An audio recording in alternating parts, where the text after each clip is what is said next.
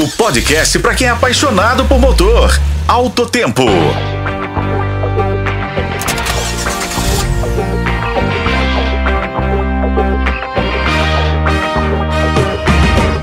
Olá pessoal, sejam bem-vindos ao Alto Tempo, o seu podcast automotivo.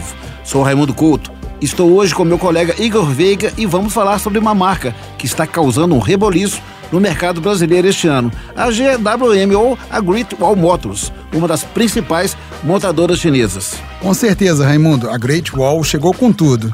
Eles adquiriram a antiga planta da Mercedes-Benz em Iracemápolis, no interior de São Paulo, e estão se preparando para fabricar seus próprios modelos por lá. Enquanto isso, eles estão trazendo o SUV Raval 6 para o Brasil.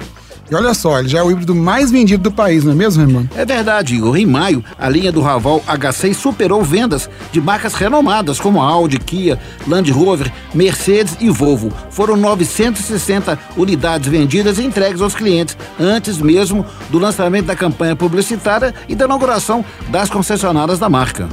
E a ambição da marca chinesa não para por aí, Raimundo. A Great Wall já tem uma rede de 50 concessionárias no Brasil até o final deste ano.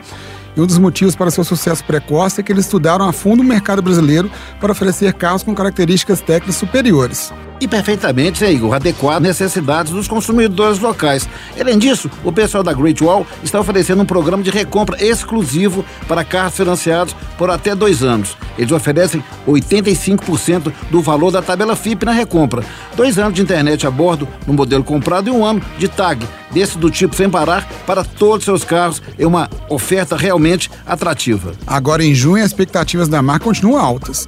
Além dos quase mil carros já vendidos, a Great Wall já planeja desembarque de um novo lote de mil unidades do Raval H6 no Brasil. E assim encerramos mais um episódio do Alto Tempo. Foi um prazer trazer todas as novidades sobre a GWM para vocês. Não deixe de nos acompanhar nos próximos episódios. Obrigado por nos ouvir e até a próxima. Para FM Tempo, Raimundo Couto e Igor Veiga.